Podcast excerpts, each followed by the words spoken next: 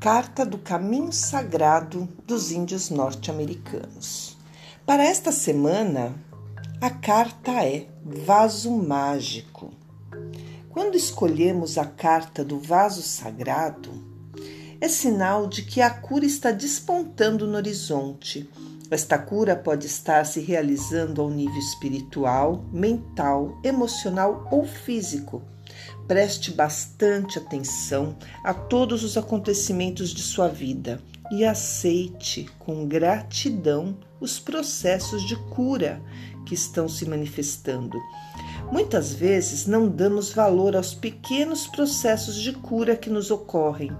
No entanto, eles constituem degraus importantes para que alcancemos o sentido do absoluto.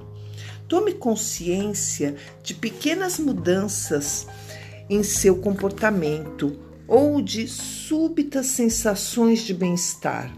Agindo assim, você perceberá o processo de cura logo que ele começar a se manifestar.